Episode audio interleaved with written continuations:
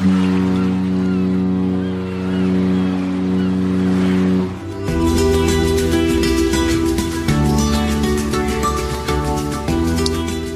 Tricks, der Kreuzfahrt-Podcast. Mit Jerome Brunel und außerdem mit dabei Franz Neumeier in München. Servus. Hallo Jerome. Grüß dich. Ähm, wir müssen mal wieder, wir haben es ja schon des Öfteren getan, über das Thema Sicherheit bei Kreuzfahrten sprechen. Es gab natürlich das große Unglück Costa Concordia. Sowas ist natürlich eher die Ausnahme, Gott sei Dank. Aber es gibt immer wieder auch ja kleinere, zum Teil eben auch tödliche Unglücke. Und da gab es jetzt in den letzten Wochen gleich zwei ähm, ja Negativschlagzeilen zum, zum Thema ähm, Kreuzfahrten. Zum einen gab es bei AIDA in Venezuela Venezuela einen Toten bei einem Überfall. Zum anderen gab es jetzt vor wenigen Tagen auf der Marco Polo einen Toten durch eine große Welle. Ist Kreuzfahren jetzt dann doch gefährlich oder ist das jetzt einfach Pech gewesen? Also ich, ich würde nicht sagen, dass Kreuzfahrten gefährlich ist, würde aber auch nicht sagen, dass es einfach nur Pech war. Ja, das sind Dinge, so, so traurig wie das ist, die einfach im Leben ab und zu mal passieren und die vermutlich auch einfach überhaupt nicht vermeidbar sind. Ja, also wenn ich wenn ich mir den äh, die Geschichte mit mit AIDA in Venezuela, also auf der Isla Margarita, eine vorgelagerte Insel bei Venezuela am, am Landausflug anschaue, ich glaube, das wäre einfach nicht zu verhindern gewesen. Da ist ein äh, Mann ist auf dem Einkaufsbummel, also wirklich in der, in der im, im Hauptort dieser Isla Margarita ähm, in einem Souvenirshop, in einem Einkaufszentrum gewesen und ist dort von zwei bewaffneten Räubern auf einem Motorrad überfallen worden. Äh, die haben versucht, ihn zu berauben. Ich glaube, das ist einfach durch nichts zu vermeiden und das kann dir am Ende fast überall auf der ganzen Welt passieren. Und wenn du in einem Souvenirshop bist, dann hast du auch nicht besonders viel falsch gemacht, weil du dann auch nicht in irgendwelche abseitigen Gassen gewandert bist, wo man vielleicht eher mit sowas rechnen muss. Also ja, das kann einfach passieren. Und wenn ich mir den, den anderen Unfall, das war ja äh, mit dem Wellenschlag auf der Marco Polo jetzt, ähm, die sind einfach in sehr, sehr schwere See geraten und äh, offensichtlich eine recht große Welle hat die Seitenscheibe von einem Restaurant auf Deck 6 eingedrückt, hinter dem die Leute gerade beim äh, Mittagessen, wenn ich es richtig verstanden habe, saßen. Ähm, und ein Passagier ist da halt so schwer verletzt worden, ähm, wie, wie die Welle die Scheibe eingedrückt hat, dass er am Ende im Krankenhaus dann gestorben ist. Das sind trotz allem sind das sehr, sehr seltene Einzelfälle, aber es passiert. Ich würde es gerne nochmal genau aufdröseln. Äh, das erste Unglück äh, mit AIDA in Venezuela. Äh, Venezuela ist ein Land, das ist gefährlich. Also wenn man nach Venezuela geht, weiß man, das ist ein gefährliches Land. Also die Chance, überfallen zu werden, ist in Venezuela, sage ich mal, einfach größer als bei uns in Deutschland. Irgendwann muss ja die Reederei entschieden haben, wir laufen jetzt diese Insel und wir laufen dieses Land an. Die Sicherheitslage ist so und so, die müssen das ja abwägen. Meinst du, die haben das richtig abgewogen? Sogar ziemlich sicher, dass das so ist. Die Schwierigkeit ist so ein bisschen, dass man, was die Sicherheitseinschätzung von Ländern angeht, gerade was Kreuzfahrt angeht, da sehr genau hinschauen muss. Also wenn ich mir die Reiseempfehlungen, die das Auswärtige Amt abgibt, aber auch das US State Department, also die Amerikaner und auch die Briten, die haben sehr, sehr detaillierte Reiseinformationen. Wenn man sich diese Länderinformationen anschaut und die zum Teil gibt es ja auch Reisewarnungen, wobei die Reisewarnung ist was sehr, sehr Seltenes. Da muss es in dem Land schon sehr, sehr schlimm zugehen, dass eine Reisewarnung ausgesprochen wird. Aber es gibt äh, zu allen äh, Ländern letztendlich beim Auswärtigen Amt, beim US State Department, ich mir fällt gerade einfach nicht ein, wie das bei den Briten heißt, aber ähm, auch dort gibt es äh, eine Abteilung in der Regierung, die solche Empfehlungen rausgibt. Wenn man sich diese Informationen anschaut, dann findet man da tatsächlich gerade in der Karibik sehr, sehr viele Länder, die als durchaus recht gefährlich gelten. Was jetzt aber die Reederei nicht davon abhält, äh, in diesen Karibik-Ländern, auf diesen Karibikinseln auch regelmäßig äh, Hafenstopps einzulegen.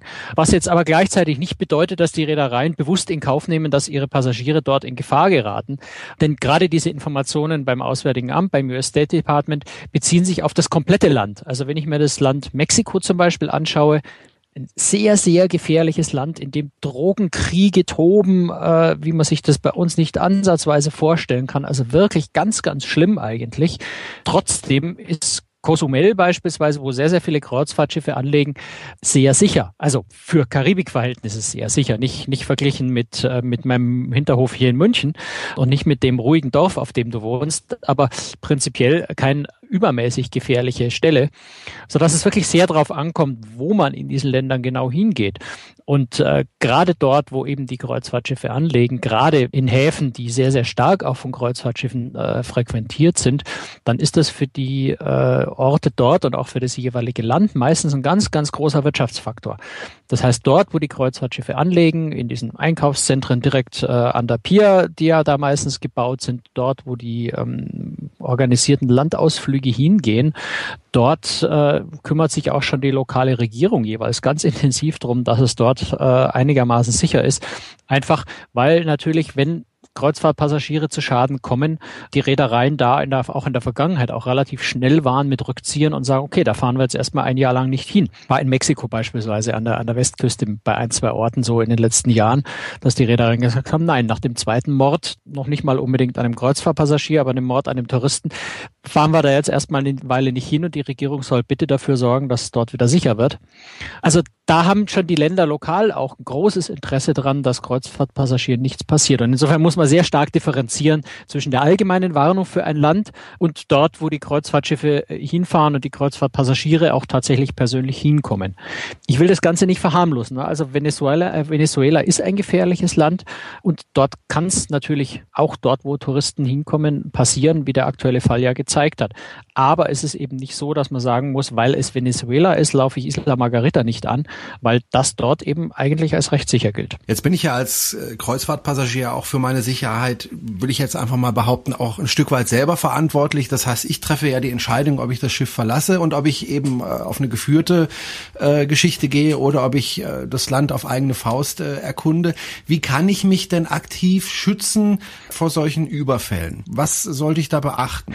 Also ich glaube, das Allerwichtigste überhaupt ist erstmal, dass man sich tatsächlich bewusst wird, dass man in dem Moment, wo man den Fuß vom Schiff runtersetzt, man aus der reichen, luxuriösen erste Welt, Industriewelt den Fuß meistens in ein Dritt- oder Viertweltland, in ein, in ein ganz, ganz armes Land setzt.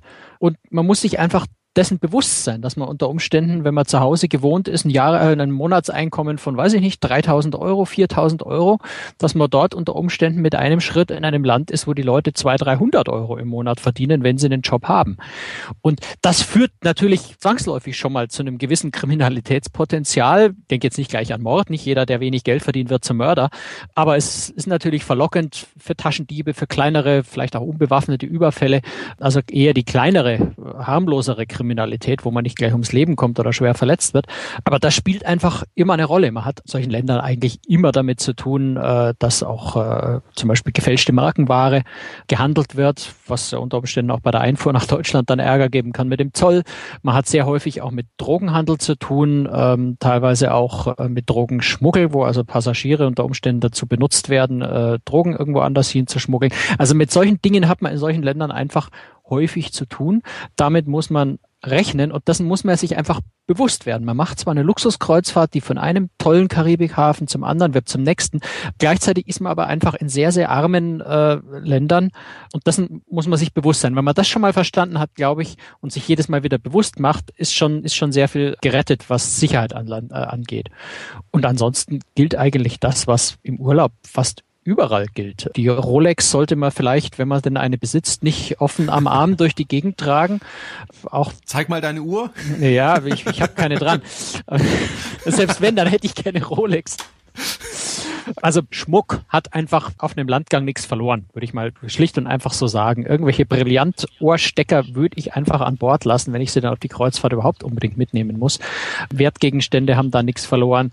Wenn ich dich da unterbrechen darf, äh, Schmuck ist mir auch klar, da muss man aufpassen, aber es gibt ja auch bestimmte Dinge, die benutzt man auf einem Landgang.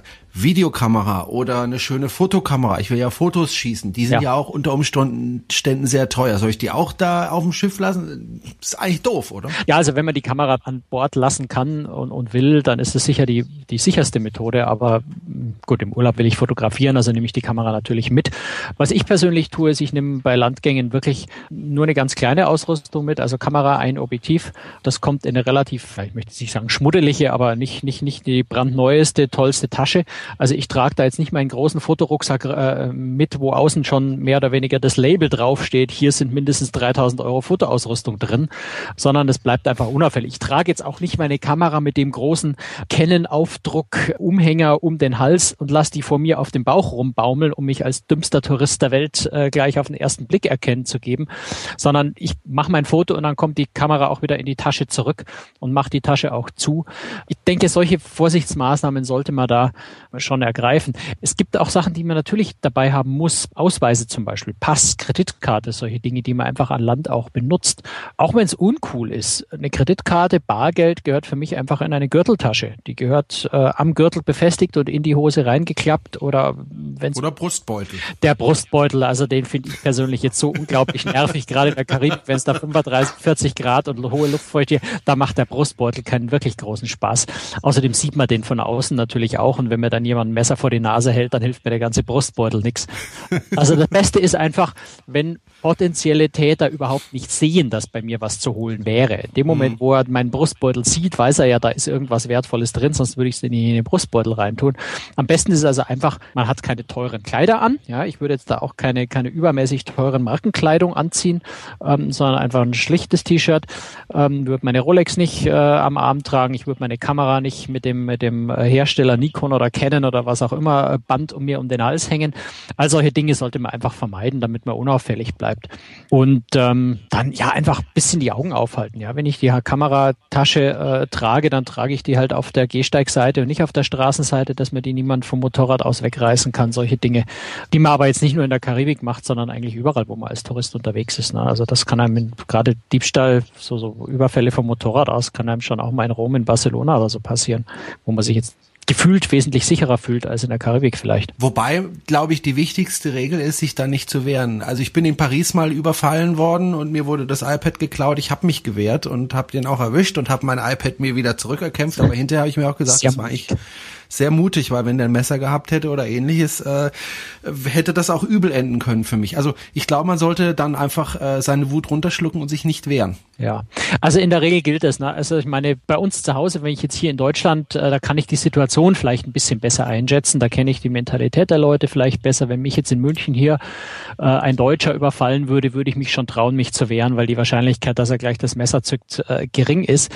In Ländern, wo ich das schwerer einschätzen kann oder wo bekannt ist, dass die Leute mit den Waffen schnell bei der Hand sind, ja, sollte man dringend äh, die Finger lassen von sich wehren, äh, wenn, wenn mir jemand äh, ja, mit, mit, mit, dem, mit dem Motorrad an mich ranrast, mich mit der Waffe bedroht, ich möge ihm jetzt sofort meine Kamera geben, dann werde ich nicht Nein sagen, sondern da kriegt er meine Kamera und Ruhe ist und zu Hause habe ich eine Versicherung und selbst wenn ich keine Versicherung habe, sind die 1000 Euro, die mir bei der Kamera verloren gehen, allemal wesentlich weniger wert als mein Leben. Insofern, ja, und das ist auch die dringende Empfehlung, muss man auch sagen, von, von äh, State Department, von, von Auswärtigem Amt, bei Raubüberfällen, speziell auch in der Karibik, wirklich überhaupt nicht wehren, weil gerade dort äh, einfach bekannt ist, dass die Gewaltbereitschaft hoch ist, äh, die, die Bereitschaft, Waffen tatsächlich einzusetzen, recht hoch ist. Und das sollte man einfach wirklich nicht den Helden spielen, so schwer es fällt. Und, und ich wüsste jetzt bei mir selber auch nicht so genau, wie ich vielleicht auch im Affekt falsch reagiere. Aber das sollte man sich vielleicht selber auch immer wieder mal bewusst machen und, und sich selber auch immer wieder einreden und sagen, wenn dir sowas passiert, wehre dich nicht. Versuch nicht zu sagen, Mensch, die arme Kamera und, und die schönen Bilder, die auf dem Chips sind, die ich natürlich nicht mehr wieder kriege. Das alles ist es nicht wert, selbst wenn man nicht ums Leben kommt, äh, wenn man nur, nur unter Anführungszeichen schwer verletzt wird. Es steht einfach nicht dafür und insofern sollte man da ja, den, den Frust runterschlucken und den, den Stolz runterschlucken und den, ähm, dem Räuber die Sache einfach überlassen und hoffen, dass ansonsten alles gut geht. Was machen kann eigentlich? ja auch äh, so weit kommen, dass man die Kamera sogar wiederbekommt. Also ein Kollege von mir, dem ist das vor vielen, vielen Jahren mal passiert. Es war in Mittelamerika. Ich okay. kann mich an das Land selber nicht mehr erinnern. Der ist mit einer teuren Kameraausrüstung, auch im Landesinneren, also da, wo man mhm. eben dann ja als Journalist hingeht, äh, aber als Normalmensch eigentlich nicht mehr. Der ist tatsächlich auch bewaffnet überfallen worden. Die komplette Kameraausrüstung 5.000, 6.000 Euro weg. Der hat tatsächlich seine eigene Ausrüstung beim Rückflug am Flughafen äh, von dem Schwarzhändler wieder zum Kauf angeboten bekommen. Hat sie auch zurückgekauft. Die Differenz hat er sich dann von der Versicherung erstatten lassen. Also okay. kann auch passieren, aber ist vermutlich eher die Ausnahme. Ich hätte den vermutlich verprügelt, den Schwarzhändler, aber gut. der war wahrscheinlich stärker.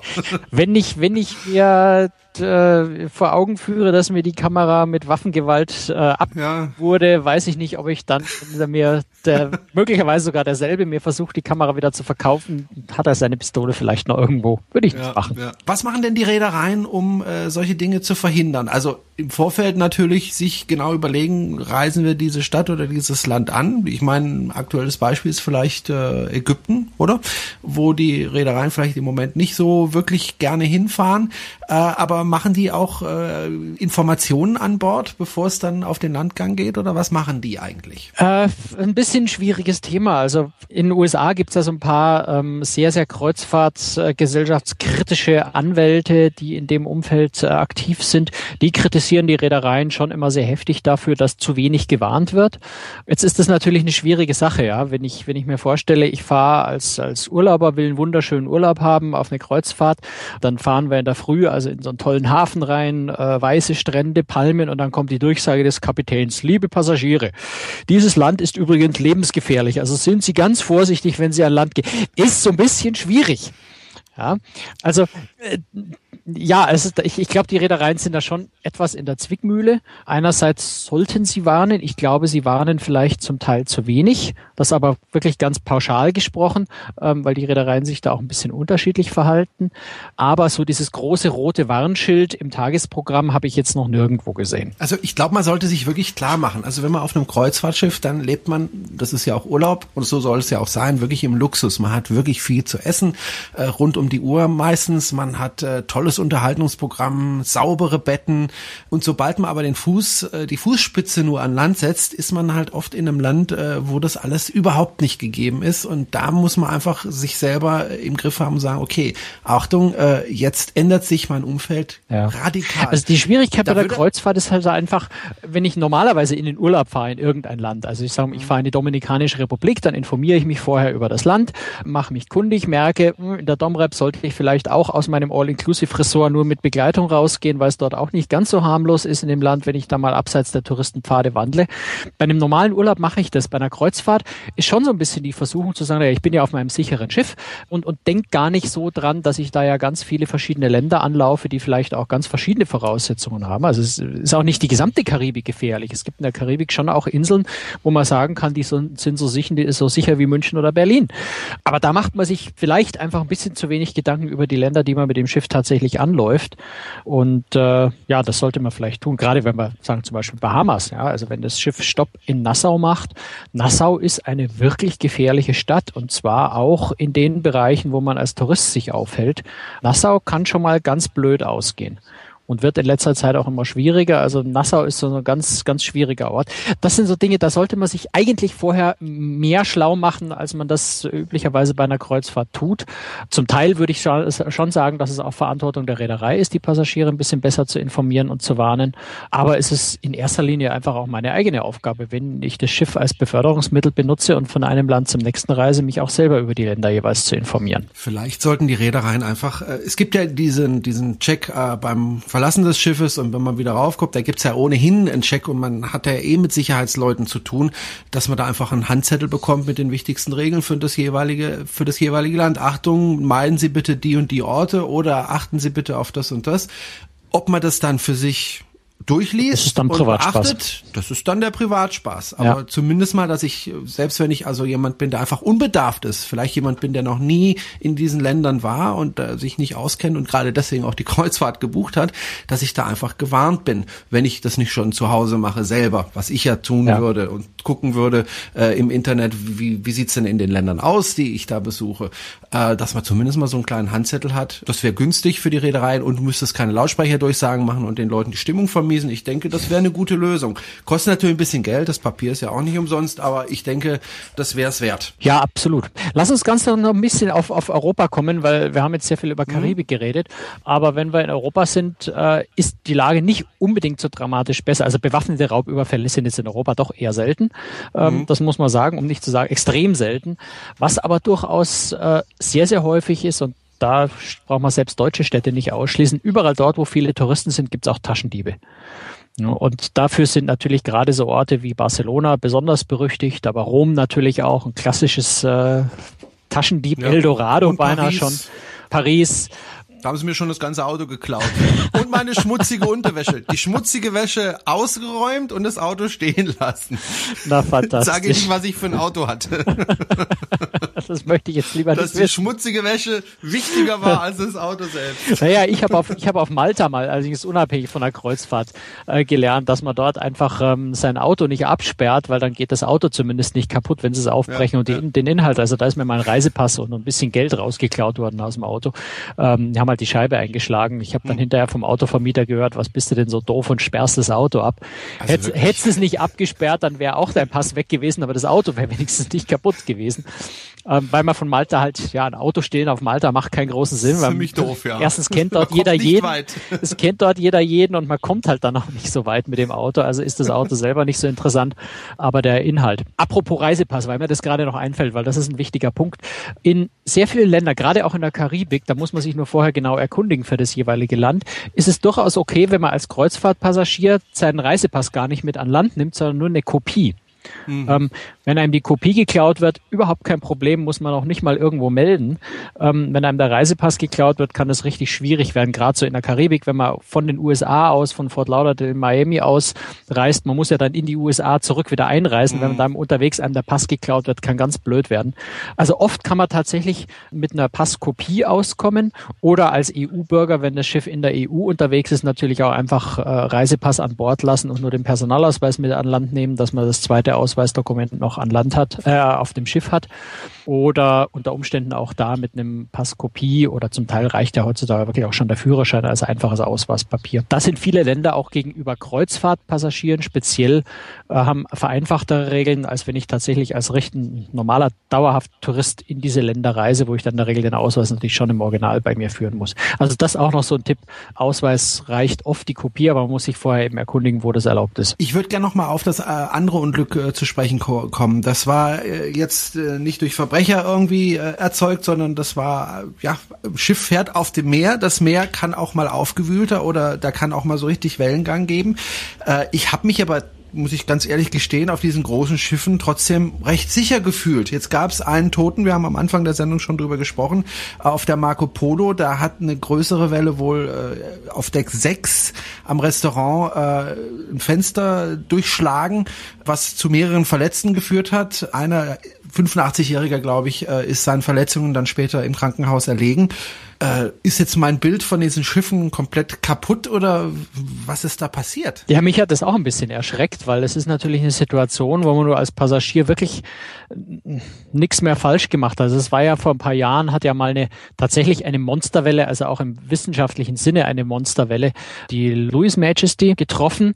Die Welle hat dann aber Frontfenster, also von einer, von einer Launch, die vorne am Schiff war, ich, wenn ich mich richtig erinnere, glaube ich, auf Deck 5, durchschlagen und da ist auch äh, jemand ums Leben gekommen. Da habe ich damals noch bei allem Leid, was da passiert ist, gesagt, mein Gott, wer kann, wer ist wirklich dumm genug äh, bei solchem Seegang, wenn man sieht, dass Wellen vorne über den Buck rüberschlagen, wer setzt sich da vorne direkt äh, an so eine, so eine Aussichtsfenster hin? Da würde ich, ich mich jetzt persönlich nicht mehr hinsetzen. Äh, ich würde ein paar Decks hochgehen, um, um einfach weg vom Wasser zu sein. Da kann man auch sagen, hätte man vielleicht vermeiden können, indem man sich da nicht hingesetzt hat. Auf der Marco Polo, die Leute saßen beim Mittagessen in einem Restaurant, das nicht nach vorne rausging, sondern ja nur Fenster zur Seite hatte. Also ich glaube wirklich, dass die Passagiere da endgültig nichts mehr falsch gemacht haben, dass man da nicht sagen hätte können, naja, wären sie ein bisschen vorsichtiger gewesen dann oder sowas, sondern da hat's wirklich einfach eingeschlagen an einer Stelle, wo man sich das nicht vorstellen kann. Das ist dann schon ein bisschen erschreckend. Warum nur diese Scheibe dort geborsten ist und, und wie groß die Welle wirklich war. Ähm, sie war zumindest hoch genug, dass sie auf Deck 6 wohl die Fenster komplett verdeckt hat und äh, das Fenster irgendwie dem Wasserdruck nicht standgehalten hat und eingeplatzt, äh, reingeplatzt ist. Das, denke ich, muss man abwarten, was da die Untersuchungen ergeben, was da genau passiert ist, ob das Fenster vorher schon kaputt war oder, oder was da nur genau passiert ist. Da würden wir jetzt spekulieren, das macht keinen großen Sinn. Das für mich Erschreckende war da schon so ein bisschen, ja, dass man irgendwie wirklich nicht damit rechnen konnte. Gut, spekulieren möchte ich da auch nicht, aber eine Frage muss ich dann doch stellen. Ähm, was hatte das Schiff an dieser Stelle zu dieser Zeit da zu suchen? Ja, auch da ist es natürlich schwierig. Da müsste man nur spekulieren, weil man einfach die genaue Situation nicht kennt. Und nur wenn man die kennt, kann man, kann man nachvollziehen, warum der Kapitän sich entschieden hat, da zu sein.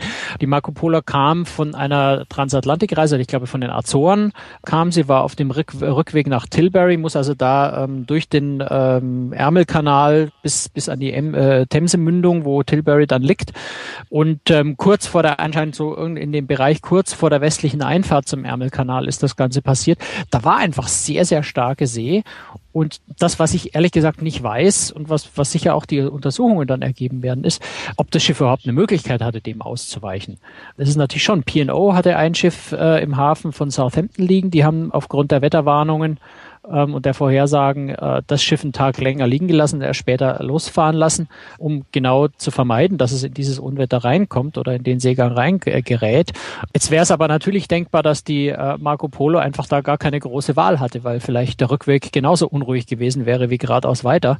Insofern müsste man da spekulieren. Ich ähm, würde jetzt mal dem Kapitän nicht unterstellen, dass er das irgendwie aus Mutwillen gemacht hat. Gut, dann warten wir einfach mal ab, was die Untersuchungen äh, da ergeben. Wenn sie was ergeben, ja, ich denke schon. Ich meine, generell muss man einfach sagen, Schiffe halten normalerweise mehr aus als die Passagiere an Bord. Also normalerweise braucht man sich wirklich bei schwerer See, solange nicht irgendwie noch die Maschinen ausfallen, da hatten wir in einer äh, früheren Folge schon mal drüber gesprochen. Also solange das Schiff als solches technisch in Ordnung ist, die Maschinen laufen, äh, der Kapitän halbwegs bei Sinnen ist, ähm, muss man sich eigentlich bei schwerer See auf einem Kreuzfahrtschiff, auch auf einem kleineren, keine wirklichen Sorgen machen. Das Schiff hält das schon aus. Meistens sind es eher die Passagiere, die vorher seekrank werden. Aber der Zwischenfall zeigt halt doch, ähm, dass es manchmal auch ziemlich blöd ausgehen kann. So ein Fenster ist halt dann doch vielleicht die schwächste Stelle. Also ich kann mich erinnern, als ich auf der AIDA gearbeitet habe, hatten wir auch mal einen Tag schweren Seegang. Da habe ich den Kapitän tatsächlich gesehen, wie er die Fenster kontrolliert hat äh, und geschaut hat, ob die alle fest verschlossen sind und auch äh, wie sie aussehen. Also da habe ich dann so ein bisschen angefangen, mir ein bisschen Sorgen zu machen. Ja, manchmal äh, gibt es auch bei Schiffen, zum Beispiel bei den Bullaugen auf der unteren genau. Decks gibt es nochmal so, ja, so genau. Stahlplatten, die man dann davor vor ja. die Fenster nochmal machen kann zum Schützen. Das hat, das hat natürlich schon ja. seinen Sinn. Ne? Keine ja, Frage. Ja. Lass uns ganz kurz noch über solche Wellen sprechen. Äh, die waren ja lange Zeit umstritten und man dachte, es gibt's gar nicht, aber es gibt tatsächlich äh, sogenannte Freak Waves, die ein Schiff treffen können. Also Monsterwellen galten tatsächlich, äh, die heißen Rogue Wave oder Freak Wave oder im Deutschen dann eben Monsterwellen, galten ja irgendwie lange, lange als Mythos, weil man sie wissenschaftlich nie so richtig nachweisen konnte, bis dann tatsächlich mal auf einer Bohrinsel, ich weiß das genaue Jahr nicht mehr, es war irgendwann in den 90er Jahren, wenn ich mich recht erinnere, tatsächlich auf einer Bohrinsel mal mit Messgeräten tatsächlich nachgewiesen wurde, dass es solche Wellen gibt. Die Definition dafür ist, eine Monsterwelle ist es dann, wenn eine Welle mindestens doppelt so hoch ist wie die normalen Wellen in diesem Seegebiet zu diesem mhm. Zeitpunkt. Mhm. Wobei man jetzt natürlich nicht sagen kann, wenn, wenn, wenn ich ein Meter Wellen habe und da schlägt eine zwei Meter Welle zu, eine Monsterwelle. Ähm, das würde vermutlich ja. niemand als Monsterwelle bezeichnen. Aber wenn ich jetzt einfach mal kräftigen Seegang habe ich habe einfach mal so sechs, acht Meter Wellen und da schlägt da mal so eine 16 Meter Welle zwischendrin, äh, mhm. rein, wo alle anderen Wellen äh, deutlich niedriger sind, dann spricht man eben von so einer Monsterwelle. Genau erforscht ist das nach wie vor nicht, wie diese Monsterwellen entstehen. Äh, da schaukelt sich irgendwie mehrere Wellen zusammen auf oder fallen gleichzeitig zusammen. Ähm, da gibt's viele Theorien und auch verschiedene Ausprägungen, wie die auftreten. Manchmal gibt es auch diese drei Schwestern, wo drei solche Wellen tatsächlich hintereinander zuschlagen. Sicher besonders unangenehm, wenn man da reinkommt. Gott sei Dank sind die aber einfach sehr selten. Deswegen waren sie auch so lange Mythos, weil sie eben so selten vorkommen vorkommen, dass man sie kaum mal irgendwo beobachten kann, beziehungsweise wahrscheinlich kommen sie sogar relativ häufig vor, aber es gerät einfach nur sehr, sehr selten tatsächlich ein Schiff in so eine Welle rein, ähm, sodass sie sehr, sehr, sehr selten beobachtet werden. Es gibt so ein paar einzelne Fälle eben mit, mit Kreuzfahrtschiffen. Die Queen Elizabeth II ist 1995 in, in so eine Welle am Atlantik geraten. Die SS Rotterdam. Ist, glaube ich, auch beschädigt worden ein bisschen. Ne, ähm, ja, genau habe ich es nicht mehr in Erinnerung, ein bisschen beschädigt, aber mm. nicht wirklich ernsthaft. Die SS Rotterdam ist in den 70er Jahren mal im Mittelmeer tatsächlich äh, vor Alexandria von der Monsterwelle betroffen gewesen. Und es ist auch ein Schiff tatsächlich mal äh, gesunken nach einer Monsterwelle, nämlich 1991 die Oceanius. Oceanos heißt das Schiff, vor der südafrikanischen Küste. Also die ist tatsächlich, äh, nachdem sie von der Monsterwelle getroffen wurde, auch gesunken. Allerdings Gott sei Dank ohne Todesopfer. Also sie ist noch lange genug geschwommen, dass man damals mhm. die 571 Passagiere äh, retten konnte. Die Bremen von äh, Hapag-Lloyd äh, ist im Südatlantik mal von der Monsterwelle erwischt worden, die Norwegian Spirit in der Karibik, ja, bei Tortola. Ja, da erwartet man nun eine Monsterwelle mhm. überhaupt nicht. Die Prinzen dann mal in der Antarktis und die erwähnte Louis Majesty 2009 im Mittelmeer vor Marseille.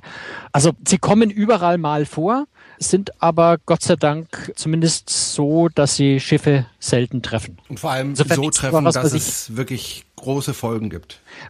Ich glaube nicht, dass man sich über Monsterwellen wirklich ernsthaft Sorgen machen muss, weil sie sehr, sehr selten vorkommen. Dann, wenn sie vorkommen, tauchen sie unberechenbar auf. Das heißt, das ist auch, wo der, wo der Kapitän ja machtlos ist. Also das ist nichts, mhm. was man irgendwie vorhersehen kann, sehen kann. Die sind einfach plötzlich da und dann hat man auch wenig Möglichkeiten darauf zu reagieren. Wer sich für das Thema Monsterwellen interessiert, es gibt ein ganz, ganz spannendes Buch und normalerweise mache ich so Werbung nicht, aber das Buch fand ich persönlich jetzt auch unglaublich faszinierend von einer Amerikanerin, Susan Casey. Gibt's im Deutschen äh, übersetzt im Drömer Verlag, heißt Monsterwellen. Das Buch beschäftigt sich gar nicht mal so sehr mit Kreuzfahrt, sondern die meiste Zeit dreht sich eigentlich um Surfer, Surfwellen vor Hawaii und mhm. sowas, beschäftigt sich aber ganz, ganz intensiv und zum Teil wissenschaftlich mit dem Thema große Wellen. Fand ich sehr, sehr faszinierend zu lesen. Also jeder, der sich für das Thema interessiert, würde ich empfehlen, einfach mal lesen das Buch. Das macht Spaß. Link dazu gibt's bei Großtricks. Ähm, wer nach Monsterwelle sucht, findet den Beitrag. Ist also wirklich ein Buch, das sehr empfehlenswert ist. Sehr, sehr unterhaltsam auch. Und du kannst es ja auch nochmal verlinken in den Shownotes zu diesem Podcast. Genau. Das war die 40. Folge von Großtricks, der Kreuzfahrt-Podcast. Dankeschön fürs Zuhören, für Ihre Aufmerksamkeit und ja, wir hören uns in einer Woche wieder. Bis dahin sagen Tschüss und Bye-bye, Franz Neumann und Jerome Brunel. Tschüss! Servus aus München.